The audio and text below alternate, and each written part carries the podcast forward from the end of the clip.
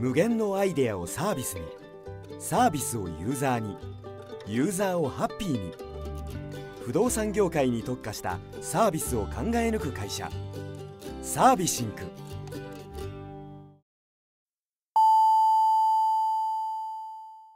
ウェブディレクションやってますラジオ。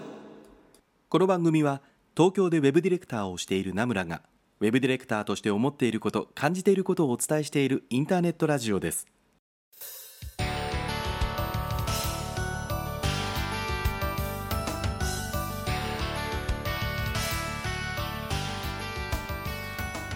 皆さんこんばんは名村真司です。1週間のご無沙汰いかがお過ごしだったでしょうか。えーとですね今日でですねなんと無事に放送10回目を達成することができました。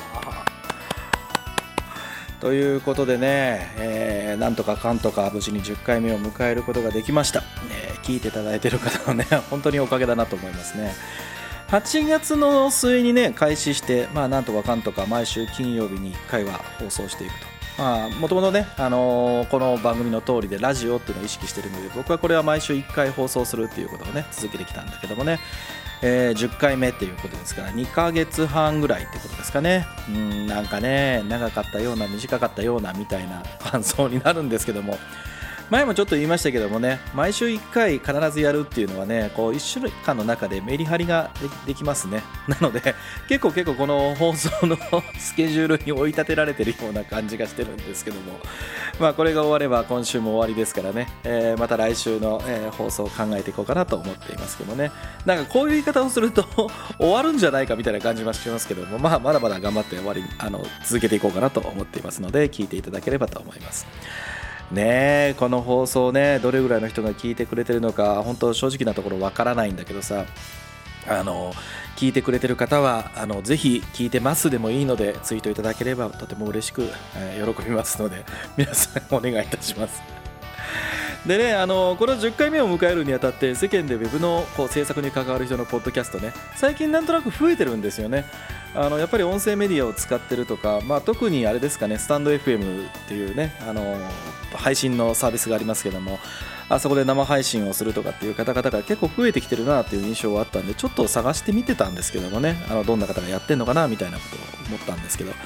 それを考えるとねあのやっぱり長谷川康久さんの「オートマジック」というですね番組がありますけどもポッドキャストのね。あれはすごいなってねしみじみ思いましたよ。こう自分がこうやって配信をやる側になってね、えー、それが本当にあの気づいたんですけども先日そのことをねツイッターでちょっとやったら安井さんからリプをいただけたんですけどもオートマジックの前身あの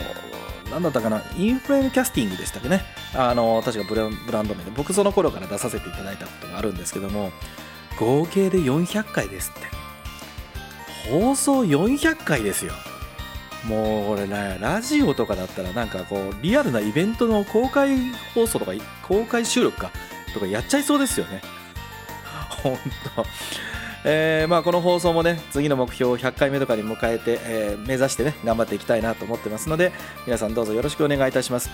この番組では皆さんからのコメントや DM をお待ちしています。Twitter の場合はナムラへの DM もしくはハッシュタグシャープウェブアンダーバーディレクションをつけた投稿でお待ちしています。というわけで今週も30分俺についてこい。この放送は不動産業界特化のウェブ制作システム開発でおなじみのサービシンクの提供でお送りいたします。はいというところでね、えー、先週からの内容でですねコメントいただいた方をちょっとご紹介しようかと思います。まず1つ目がこちらですね、えー、岡本さんあ岡村さんですね。ウェブディレクターエンジニアフットの、えー、岡村さんからいただきました。ウェブディレクションやってますラジオボリューム9を拝聴しました。本編とは関係ないのですが、提供、えー、この放送は不動産業界特化のという音声が前回までと変わった声が少し太くなったような気がしたのですが、再収録されたのでしょうか、もしくは気がつかなかっただけで毎回収録されてるかとかということでね、えー、こういった感想をいただきました。あの、先ほどの オープニングトークの最後のところのやつですよね。あのツイッターでも会議言ったんですけども、あのこれ僕のこのポッドキャストでほぼ生というかですね配信こそ生じゃないんですけど一発撮りなんですよねでさっきのこの放送は不動産業界特化のってやつですけどもあれはそのまま毎回あの放送に入れてます僕が生で入れてます ですのであのよく聞くと毎回違うはずなんですよ。でよくこんなこと気づくなと思いましたけどね。少し声が太くなったのは多分前回のその前半のオープニングトークのところの自分のテンションとか、まあ、話の内容とかご紹介したね、えー、トークの内容から多分そういったテンションで入ったんだと思うので僕が変えてるということはあんまないんですけどね。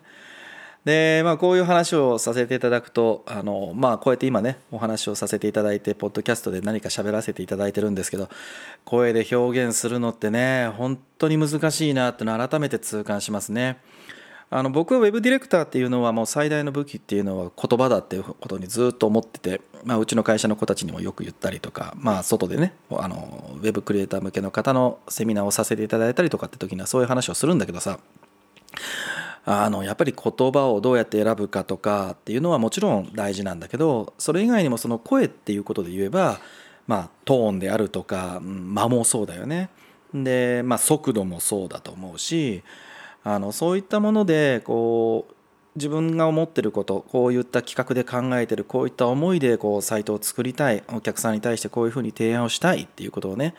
やっぱり伝えていかなきゃいけないっていうことがあると思うんだけどうん、それって別にテレビ会議になっただろうが電話だろうがっていうことであってやっぱり対面でね打ち合わせをしていこうが僕は本当にこうウェブのディレクターっていうのは何かをこう表現する自分の思ってること企画そういったものを相手に伝えるっていうことがすごく重要だと思ってるのでまあ、これまではねあのこんな簡単にポッドキャストとか自分の音声の配信ってことができるわけではなかったので、まあ、ここしばらくそういったツールがすごく安価にできるようになりました。だからそれまではどうしてたのって言ったら、まあ、ブログを15年ぐらいね粛々と、まあ、更新頻度僕はすごく下がっちゃいましたけども、えー、やってたりするんだけどね。あの特に今この自分が改めて声で表現するっていうことをねやり始めるたここしばらく。特にこの10回ぐらいですよね。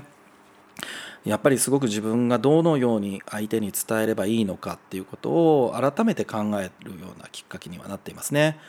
で同じようなウェブのディレクターの方々で僕がよくポッドキャスト聞かせていただいているのはおはがきもね何回かいただいたりご紹介もさせていただいてますけどももかさんっていう方がねママディレクターズライフっていうポッドキャストをまやってらっしゃいますね。でモカさんはあれですね、えっと、スタンド FM でも生配信をあのさされてらっしゃりということでね。朝とか夜とかに結構、えー、いろいろお話をされてるんですけどもすごいなと思うのがね。まああのスタンド FM ってツールってすごく便利であの特に生配信をしてる時ってそのスマートフォンでそのスタンド FM を開くと喋ってる内容に対して何て言うんですかねコメントを入れることができるんですよね。でお話をされてる方はそれを拾って、まあ、あの僕この番組で言うようなおはがきのような形でやり取りができるので話を拾い拾いコメントを拾い拾いっていうふうにやってらっしゃるんですけどもそれでもね1時間とか2時間お話しされるんですよね。あれはすごいなと思いますね。で今日これ金曜日なのでおとついかおとついの、えー、夜夜だったかな、えーと、やっぱりツイッターで時々こうコメントのやり取りとかコメントいただいたりとかしてるガーガさんっていう方もね、えーと、もう一方女性のウェブのディレクターと一緒にあのスタンド FM で生配信をされててそれもね2時間ぐらいだったかな。あのまあ途中にお題もあったしうんまあそれも含めて2時間お話できたっていうんならまあそれもあの分かる気はするんだけど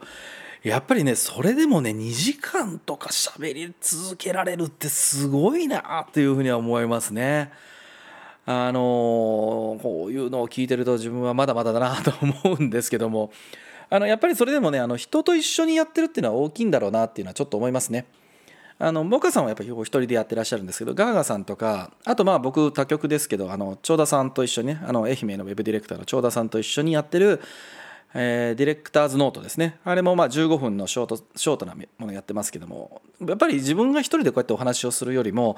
えっと、僕は長田さんと一緒にねお話をする方がなんていうかな分かりやすく言えば間も間も持ちますしもちろん。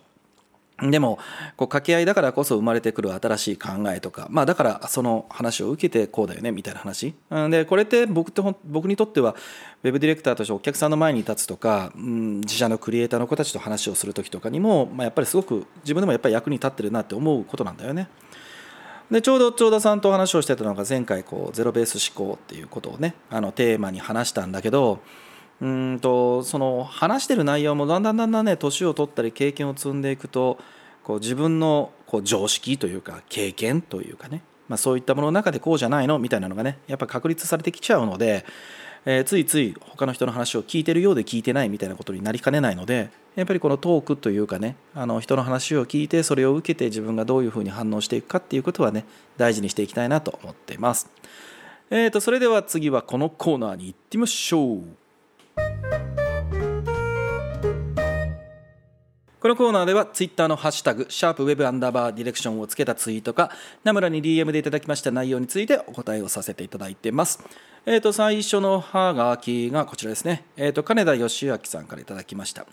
受託のウェブディレクターデザイナーはクライアントの持つ問題をウェブサイトで解決するために存在するけど解決したらさようならという矛盾した存在継続的なビジネスの面と折り合いをつける上で何か工夫されていることがあればお伺いしたいところですということでねおはがきをいただきました。そうですね。あの受託案件のこう悲しいところかもしれないですね。あの自分がやってる案件が終わればまあ一旦それで話は終わってしまうわけですよね。なのでお客さんの持つ問題。でこのお客さんの持つ問題ってさ当然ながらお客さんって商売をしていてその商売のための道具を僕らは作ってるわけですよね。で商売の道具を作ったらじゃあ終わりかではなくてその道具がどう使われるのか。で例えばリアルの道具で何ですかね。例えば包丁でもハサミでもいいけどそれが切れなくなったらメンテナンスもしなきゃいけないよねっていうことがあるんだけどまああのそれが終わってしまったらさよならみたいなっていうことでね。あの金田さんが書いてらっしゃいますけど。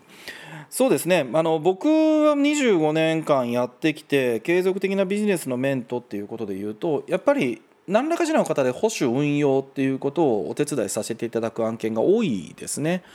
ほとんどそうじゃないですかね。一番長いのはえーと、個人事業主という形でやってた時から実は含めてなんですけど16年お客さんとお付き合いしてるって案件もありますね。現在もあります、えー、もう何回その会社さんのとこに行ったんだろうみたいな。一番多い時は毎週定例がありましたね。それを多分何年っていうレベルでやってたと思うんですけどもうんとやっぱりなんかその問題解決ってその一過性でなかなか終わるものではなくてお客さんとカンカンガクガクこう膝を突き合わせて話をしてるからこそ出てくるものもあるしで保守運用って言い方をするとすごくなんかなある種誤解を招くかもしれないんだけど多分こう継続してお客様とお付き合いをしたいむむしろクライアントさんからお付き合いしクライアントがクライアントの方からするとこの人の話をずっと聞きたいずっと留めておきたい打ち合わせ続けていってより改善のために手伝ってほしいと思ってもらえるような何かがなかったらそうじゃなければ例えばワードプレスのアップデートを確認しますとかなんかドキュメントの最新版を管理しておきますでやっぱ終わっちゃうよね。だからそうではなくてこうウェブのディレクターが今日ね冒頭でもこう言葉が武器だみたいな話をしたんだけどもやっぱりサーバーサイドの話、うん、例えば、まあ、ウェブデザインで言えば UI とか UX みたいなところの話でマーケティングの話あとは商売とはどうなんだろうとか、まあ、同業他社であるとか、まあ、異業種の話とか。でウェブ自体が今どうなってるのかみたいなこうやいろんな知識をやっぱりウェブディレクターっていうのは持っててほしいなと僕は思ってるし持ってるからこそお客さんにとってこの人に聞いておけば最新の情報って得られるよねでそれらを含めた上でその自分お客さんはね自分の業種だったらこれが当たり前っていうふうに思っちゃうけどこの人が言うと結構フラットに他ではどうですよこうした方がいいですよっていうことを言ってくれるよねっていうのようなやっぱ付加価値がウェブディレクターには僕はないとダメなんじゃないかなと思ってるんですよね。これは結構僕ら昔から思っててなので、えっと、解決したらさようならっていう案件がもちろんないわけじゃないです。あの作りきりで終わりとかね。そういう案件とかキャンペーンサイト作りましたっていう話はもちろんあるんだけども。できる限り僕はなんかこうシステムも絡み改善提案ができみたいなところの案件に関われるようなポジショニングをしてるんじゃないですかね。無意識にでも。なのでこうその何か工夫されてる点はっていうことで言うと、まあ、そもそも継続的なビジネスのとして、えーと、お客さんと付き合えるように自分の付加価値を作ってるとか、うん、提案をしてるとか別にこう単純にその売り上げを伸ばしたいとか継続あん継続的に安定的な収益を得たいから保守をやりたいっていうのはそんなのは究極お客さんの裁量なのでそこというよりは、うん、お金を払ってでもこの人と一緒に仕事続けたいねとかっていうような存在になるっていうのが多分先だと思うんだよね。なのでこうそれを自分が身につけるようにするっていうのはやっぱりずっと続けてたりして、まあ、その一つが例えば本を読むとかもそうだしうんその今やってる仕事以外のウェブサイトを見て例えば自分がプライベートでウェブサイトと見るとかスマートフォンを見るとかスマートフォンのアプリでもいいですよね。そういったものを見た時にうんある種プロ目線というか、まあ、あの職業病かもしれないけどあなるほどこういう工夫をしてんだなみたいなことをね思ってこう自分の中に種としてどんどんどんどん貯めていくみたいなことをやっぱちょっと意識してますよね。まあ、さっきスタンド FM っていうこうポッドキャストの配信プラットフォームの話をしましたけどあのスタンド FM さんってすごいんですよね。あのコメントをしようと思ったらスマートフォンのアプリからじゃないとダメなんですよ。あの放送を聞くこと自体は PC のブラウザとか、まあ、スマートフォンのブラウザでもできるんだけどコメントはアプリからやらせてるんですよね。で当然ねパソコンから見てるブラウザでもコメントできた方がすごくやりやすい人もいるわけですよ。僕とかも実際そうだからね。でもあれをあえてスマートフォンのアプリだけにしてるっていうのはきっと何か意図があって。でどっかで何かボーンと跳ねた時にそれを解放するみたいなタイミングをねきっと今測ってんじゃないかなと僕は思いながらって見て見ちゃうんだけど、まあ、そういった視線も含めて、えー、何か音声に配信することがあれば今こうですよみたいなことがね言えるような種をどんどんどんどん入れてるというのが、えー、と今僕がやってる工夫ですかね。えーと、金田さんこれでもし答えになってなければまたご連絡をいただければなと思います。で次はこちらの話はがきかな。行ってみたいと思います。えー、と吉岡さんラジオネーム吉岡さんからいただきました。名村さん聞いてもらえますか？僕はウェブディレクターというわけではなくていわゆる広告代理店マンです。ウェブディレクターさんとは一緒に仕事をする方となります、そんな僕ですが先日いわゆる見積もりを顧客に出すタイミングだったんです。オフィスで印刷をして社番を押してクリアファイルに入れて客先に行って提出無事に終わったと思ってオフィスに戻ってきたら出したはずの見積書が僕の机の上にしかしさっき見積書は確かに出したはずはずはずはずはず。もうお気づきの方もいるかもしれません。そう、僕が顧客に提出したのは、なんと制作会社さんから代理店に対して提出された見積もりでした。おえおえって書いてるんですけど。えー、もちろん代理店原価も載せてなければ制作原価が全部わかる見積書。それに気づいた時の僕はパニック。そして一旦トイレおいおい。ダメでしょ。1時間後に恐る恐るクライアントに電話をしたら良いのか悪いのかクライアントの担当が電話越しで大爆笑。とりあえず笑いが取れたらいいやとはいかず上司には大目玉を食らいました。皆さんこんなやっちゃった失敗はありませんか？本当に書類は最後まで気を抜いちゃダメですよ。ということで、ね、いただきました。いやーこれ大変だったと思いますよ。まあ時々聞きますけどね。あの 代理店さんの担当者さんがクライアントにこうその、まあ、僕らのような、ね、制作会社さんから上がってきた見積もりそのまま出しちゃったみたいな話で「あ君らこれぐらい載せてるの?」みたいな嫌味を言われるってやつですよね。本当に いるんですねこれ。いやーこういうなんかなんていうんですかね。いやもうエピソードとして聞いたら笑っちゃいますけどね。まあ笑っちゃいけないんだろうと思いますけどね。こういう経験皆さんありますかね？でもなんかこの何ていうんですかね。ほいほいと思っちゃうような体験ってことですよね。あまあなくはないか。あの今だからこそ笑えるみたいな話だと思うんですけどね。まあ25年ぐらいあったらまあなくはないですかね。あのまあ僕どんなのがあるかなそのほえほえたけどこれ皆さんもありますかね？これ聞いていただいてる方って。みんな真面目にやってるからそんな失敗はないとかっていう話なんでしょうかね。これ実際このクライアントの担当者さん大爆笑されたって言ってるんですけどどんな内容だあの風に笑っていただいて許していただけたんでしょうかね。はい。えー、なんかこういうですねなんか今だからこそ笑える失敗体験みたいな話があれば、あのー、これを聞いてらっしゃるリスナーの方々また僕にも送ってきてください僕もまたちょっと自分のそういった体験を探しておこうかなと思います はい えーと、今日は時間があるのでもう一枚行ってみたいと思います。えーと、ラジオネームが立花里奈さんですね。はい。9月のことなのですが、私はウェブ制作に関して珍しく写真撮影に同行することになりました。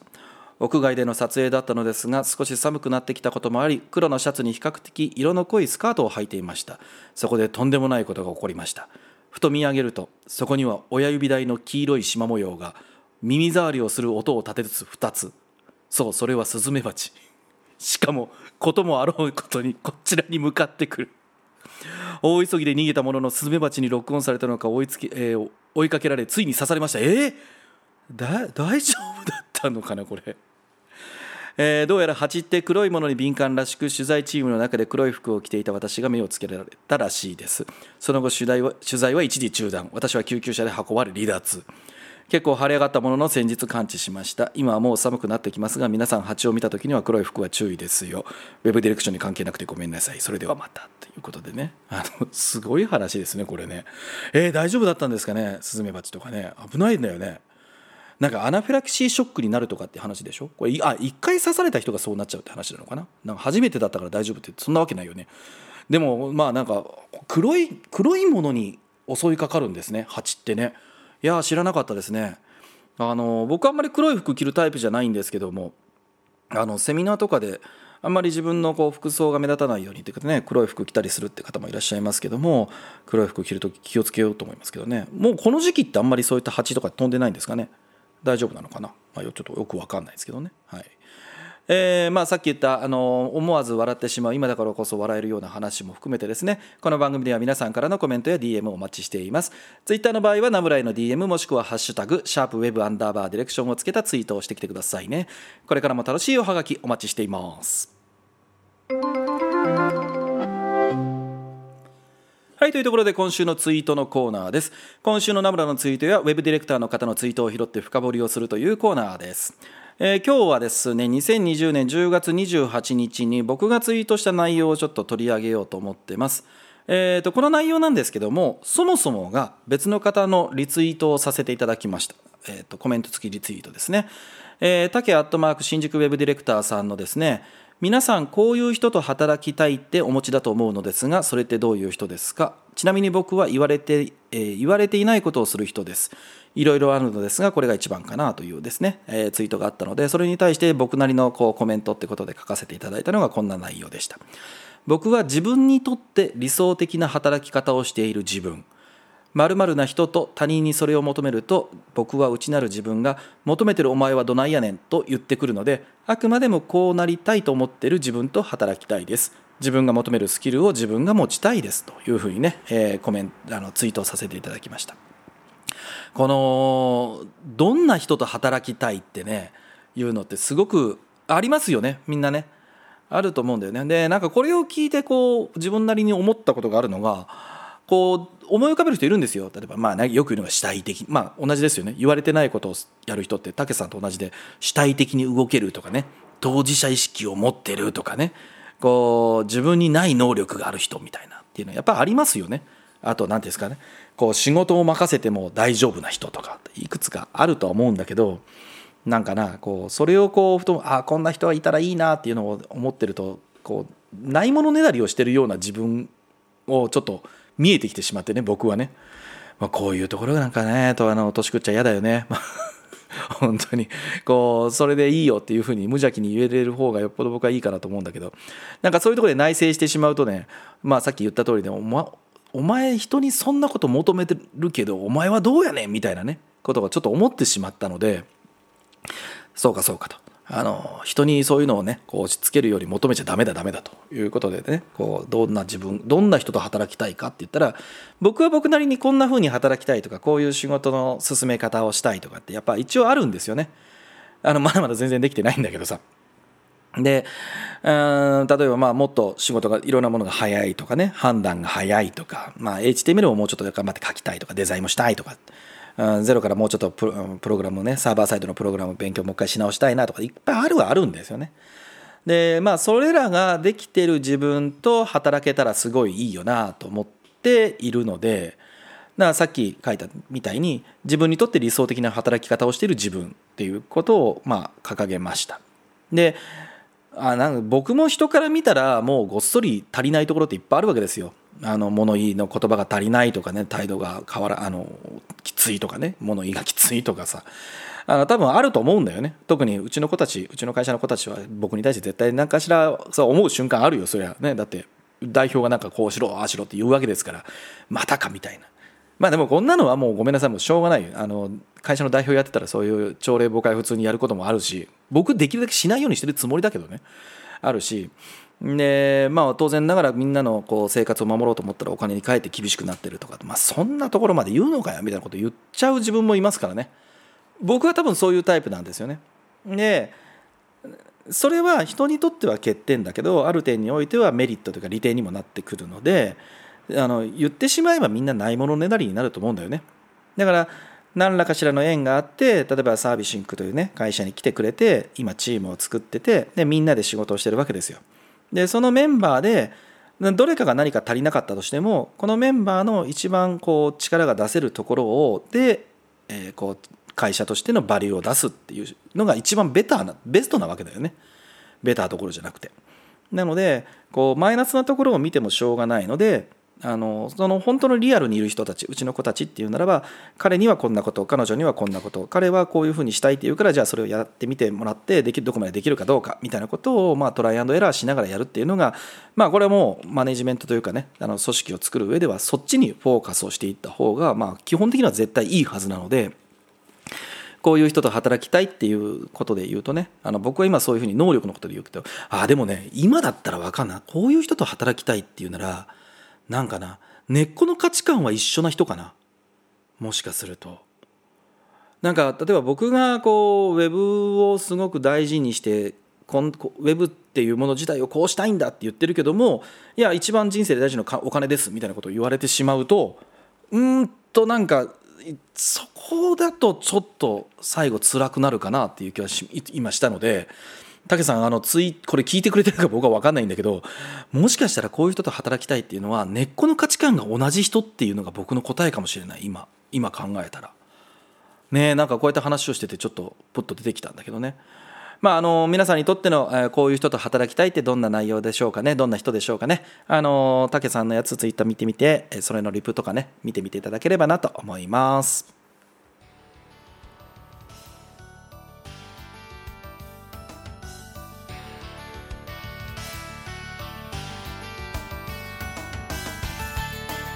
はいというわけで、えーと、イベントのご紹介です。先週もご紹介しましたけども11月12日の木曜日20時30分から、えーと、僕の名村、え、私名村ですね。名村と弊社サービスインクで人事をしている石井の2人で転職を運任せにしないウェブ系異業種からのキャリアチェンジを検討しているあなたへというイベントを開催させていただきます。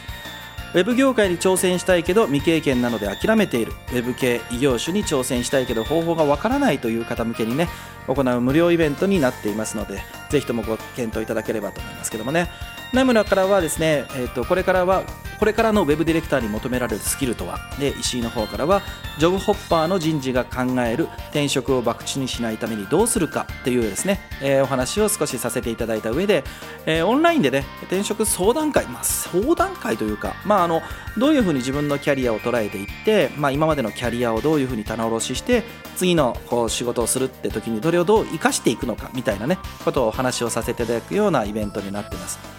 石井はですねうちの会社で、まあ、新卒採用っていうものをねゼロから作り上げてくれてましたのでいろんな、まあ、中途も含めて新卒の子たちもいろんな話を、まあ、今しているのでねあのそういったメンバーの話を聞けるっていうのも一つ皆さんにとってもいい機会になるかもしれないなと思ってますのでぜひともお申し込みください。イベントプラットフォームのドアキーパーでサービシンクと検索していただくかウェブディレクションやってますブログでもリンクを貼っています。で次が、えーと、プレゼント当選者の発表です。この放送の9回目前回の放送ですね。そちらでプレゼントにしていましたウェブディレクターとコミュニケーションのオンデマンド放送視聴券を3名様へのプレゼントでしたけどもこちら応募をいただきましてラジオネームが、えー、三好理子さんと、えー、小町豊さんあとタク中村さんですかね。この3名の方への当選となりました、えー、応募いただきました皆さんありがとうございました。ということでね。えー、まあなんとかかんとかこうやって10回目を迎えることができました。冒頭でも言いましたけどもねあのやっと10回まだ10回みたいな感じですけどもあの本当にどれぐらいの方が聞いていただけてるのかなと思いつつあのこれの一番で、えーと、ポッドキャストを配信している大元っていうのはアンカーというサービスをね僕は使わせていただいてるんですけどもあのいろんなプラットフォームですね、えっ、と、Apple Podcast とか Google Podcast とか、まあ、いろんなところでこのポッドキャストってね、配信をさせていただいてるんですが、一応その配信、あの、再生回数か、みたいなものが見れるんですけども、あの、それを見てると、あの、ぼちぼち聞いていただけてる方がいるのかな、みたいなことがね、そこから少し垣間見えたりはするんですけども、あのこのラジオというような形に僕がこだわってやらせていただいててそれってこう視聴者の方々と、まあ、僕があのどうですかね対面ってするわけじゃないんだけども意見交換とかね皆さんが思ってることをこうお話をさせていただく中で僕もこう自分がああなるほどなみたいなことを思えるようなこうポッドキャストにしていきたいなというふうに思っていることからやっていますので本当にぜひあのご連絡をいただければなと思っております。この番組ではおはがきは Twitter の DM もしくは、えー、Twitter のハッシュタグシャープウェブアンダーバーディレクションをつけたはがき、えー、内容で取り上げていきますので名村に聞きたいウェブディレクションウェブ制作での疑問質問で今日ありました思わず今だからこそ言えるような話などなどぜひと、えー、投稿ください。というところでこのラジオはあまり重たい内容ではなく朝や昼や夜に何かをしながら聞いていただければウェブディレクションについてちょっとしたヒントになるような放送をしています。というところであっという間にお時間でした。お相手名村真司でした。来週も絶対チューニングしろよ。バイバイ。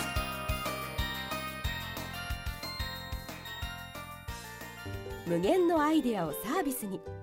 サービスをユーザーに。ユーザーをハッピーに。不動産業界に特化したサービスを考え抜く会社。サービシンク。